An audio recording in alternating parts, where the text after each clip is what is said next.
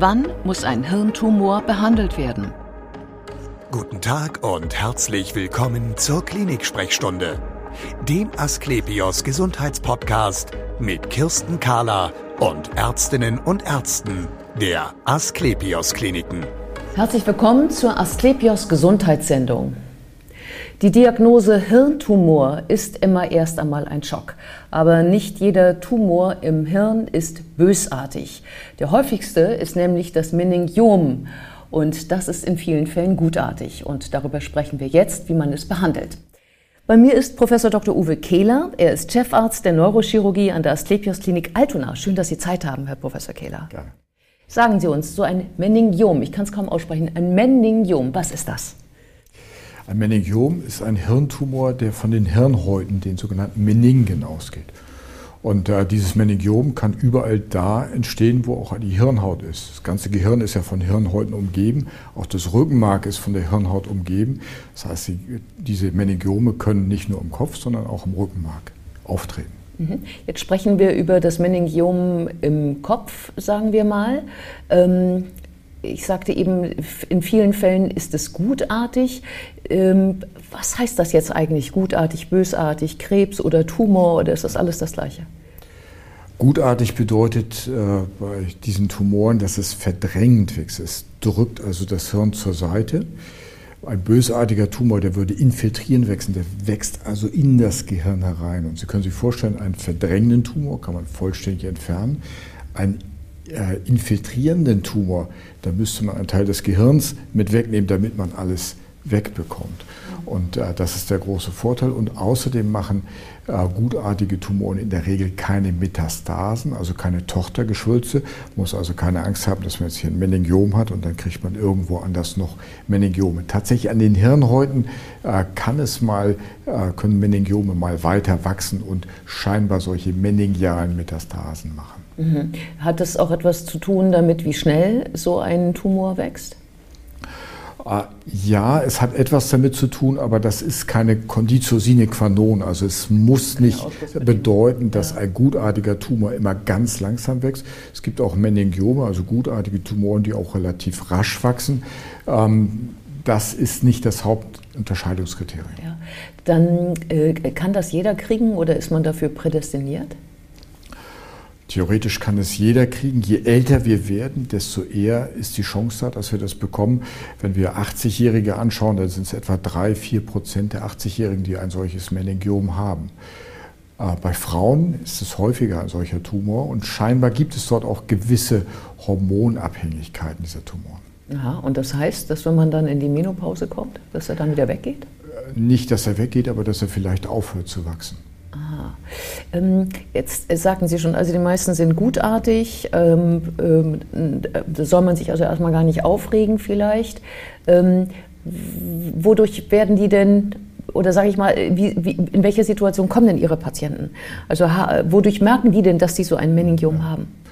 Die meisten Patienten, die zu uns kommen, die haben irgendwelche Symptome bekommen. Die Symptome sind abhängig davon, wo denn dieser Tumor sitzt. Mhm. Wenn er zum Beispiel in der Sprachregion sitzt, dann kann es sein, dass sie Sprachstörungen haben. Wenn er am Sehnerven sitzt, kann es sein, dass sie Sehstörungen haben. Oder er kann epileptische Anfälle machen. Oder er kann auch mal äh, Wesensveränderungen machen. Er kann auch mal Kopfschmerzen machen. Heute ist es aber, weil sehr viele äh, Patienten oder sehr viele Menschen sehr schnell eine Bildgebung auch vom Kopf bekommen, äh, ganz häufig, dass man das als Zufallsbefund sieht. Dass man also plötzlich sieht, oh, da eigentlich hat das gar nichts mit der Klinik zu tun, aber da ist ja so ein kleiner, kleines Meningiom als Zufallsbefund. Sie meinen also, jemand lässt sich untersuchen, weil er vielleicht ähm, äh, schlecht sieht oder weil er, weil er einfach Probleme hat, die man früher gar nicht mit so einer, mit so einem, mit so einer MRT untersucht hätte. Und ein dabei typisches Beispiel ist vielleicht, wenn jemand mal ein Schädel-Hirntrauma gehabt hat und einen kleinen Unfall gehabt hat mit einer Gehirnerschütterung, dann macht man heute sehr schnell ja auch eine Computertomographie oder eine äh, Kernspintomographie und da sieht man plötzlich, oh, da ist ja so ein kleiner Tumor. Und das ist dann manchmal gar nicht ganz einfach einzuschätzen. Ist das jetzt völlig belanglos? Muss man das was daran machen? In vielen Fällen, gerade bei älteren Leuten, bei solchen Meningomen, kann man einfach mal abwarten. Wir wissen ja, dass die in der Regel nicht sehr schnell wachsen, gerade bei älteren Leuten. Und dann kann man einfach mal abwarten und macht in einem Jahr nochmal ein Bild und sieht dann, wenn der Tumor gar nicht gewachsen ist und der keine Symptome macht, dann kann man ihn einfach belassen. Wenn er aber gewachsen ist, dann sollte man dann auch bevor er Symptome macht, in der Regel versuchen zu entfernen.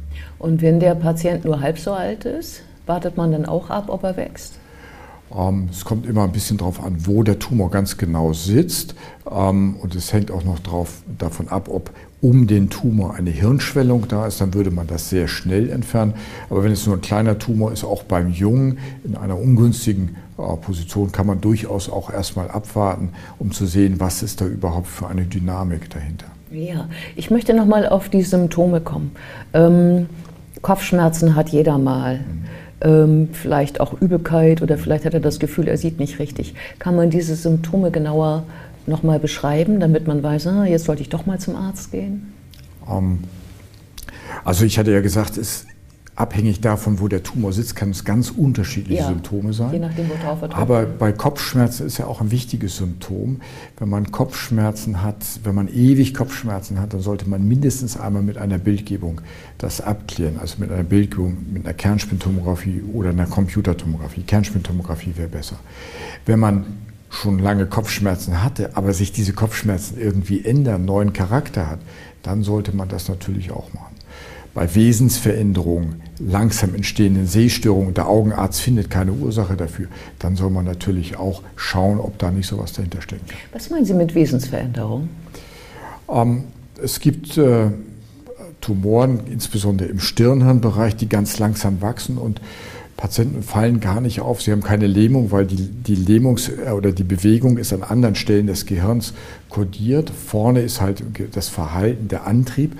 Und wenn dort ganz langsam was wächst, dann passiert es manchmal über Jahre, dass die Patienten sich verändern und es möglicherweise gar nicht auffällt, weil das so langsam ist. Aber Patienten, die in dieser Verhaltensart irgendwie auffällig sind, bei denen sollte man sicherlich äh, ein Bild machen. Ich erinnere eine, eine Patientin, die war früher komisch irgendwie gewesen und sie wurde immer komischer. Man hat nie ein Bild gemacht, weil sie war ja komisch eigentlich und erst als sie blind wurde oder schwere Sehstörung mhm. hat man ein Bild gemacht, hat man gesehen, ein gigantischer Tumor und sicher war diese Wesensveränderung auch damit ja, bedingt. Ja. Dann lassen Sie uns über die Operation sprechen. Also wir beobachten nicht, wir operieren jetzt. Wie funktioniert das denn? Wenn ein solcher Tumor symptomatisch ist, dann sollte man ihn möglichst entfernen. Es gibt manche Stellen, da ist es ganz einfach. Ähm, wenn es hier oben auf dem Gehirn sitzt, da kommt man leicht ran. Relativ einfache Operation kann auch relativ wenig passieren, wenn man die üblichen mikrochirurgischen Kautelen äh, berücksichtigt, die, die wir haben. Wir machen, operieren ja solche Sachen jeden Tag. Wir operieren jeden Tag auch mikrochirurgisch, können es entsprechend gut. Wenn aber ein Tumor an der Schädelbasis oder irgendwo ganz in der Tiefe sitzt, wo man schwer rankommt, da kann das durchaus schwierig sein. Da kann es auch mal schwierig sein, dass man diesen Tumor gar nicht vollständig entfernen kann. Man lässt lieber kleine Reste des Tumors im, an irgendwelchen Nerven, an Gefäßen, um sie nicht zu beschädigen, um nicht die Lebensqualität der Patienten irgendwie zu beeinträchtigen. Dann wäre es besser, man hat einen kleinen Rest, den man weiter beobachtet oder vielleicht später bestrahlt oder vielleicht auch noch ein zweites Mal operiert. Ja. Bloß keinen durch die Operation kränker machen, als er ist. Ja, und Bestrahlung am Kopf, muss ich mir da Sorgen machen, wenn ich sowas bekomme? So? Ähm, bei diesen Meningiomen ist das in der Regel eine ganz fokussierte Bestrahlung.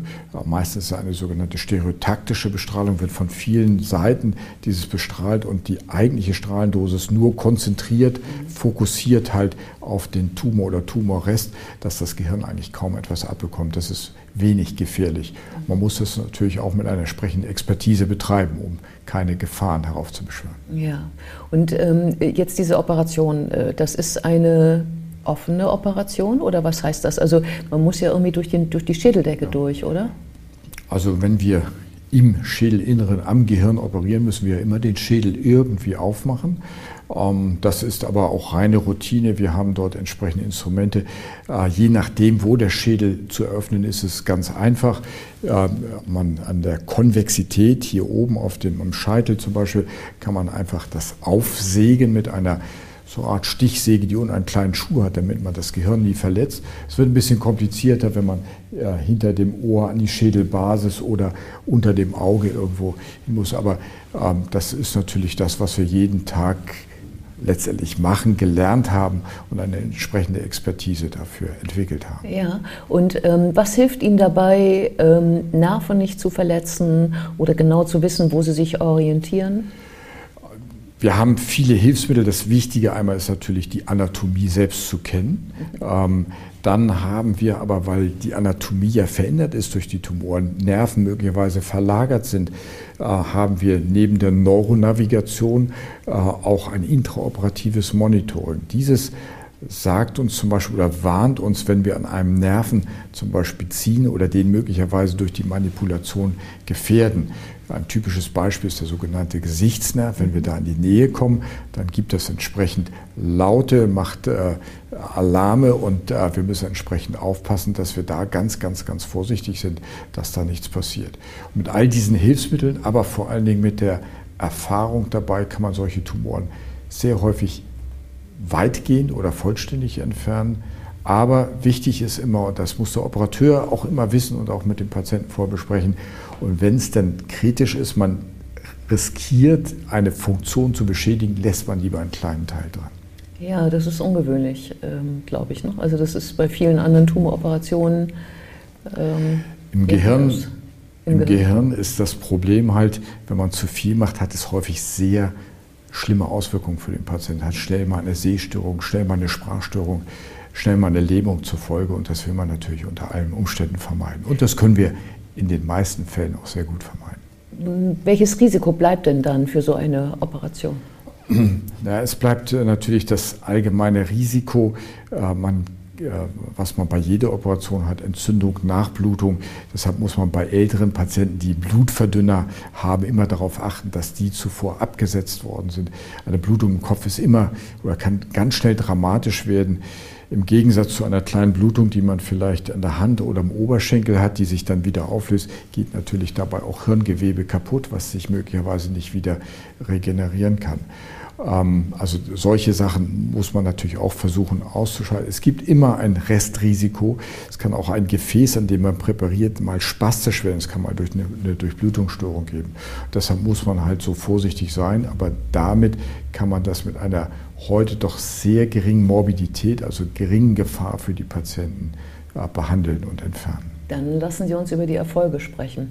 Wenn Sie dann operiert haben und das Meningiom ist raus, sind dann auch meine Symptome weg?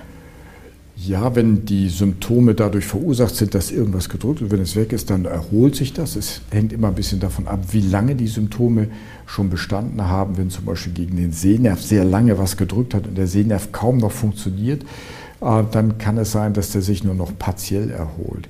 Wenn er ganz blind ist, dann erholt er sich möglicherweise gar nicht mehr. Deshalb ist es in solchen Fällen, dass man es auch nicht zu spät operiert, sondern frühzeitig genug operiert.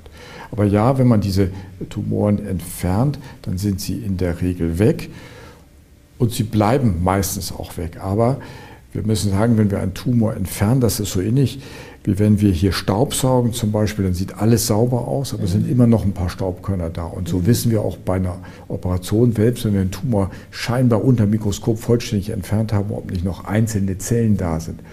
Und deshalb müssen wir Patienten, die einen solchen Tumor gehabt haben, selbst wenn er scheinbar weg ist, äh, wenn alles gut gelaufen ist, auch in den Jahren danach noch kontrollieren, dass dann nicht aus irgendwelchen Zellen, die wir nicht haben sehen können, ein neuer Tumor äh, entsteht. Ja. Vielen Dank für dieses interessante Gespräch. Gerne. Und wir sehen uns wieder auf www.astlepios.com, auf Facebook und auf YouTube oder im nächsten Podcast. Werden Sie gesund.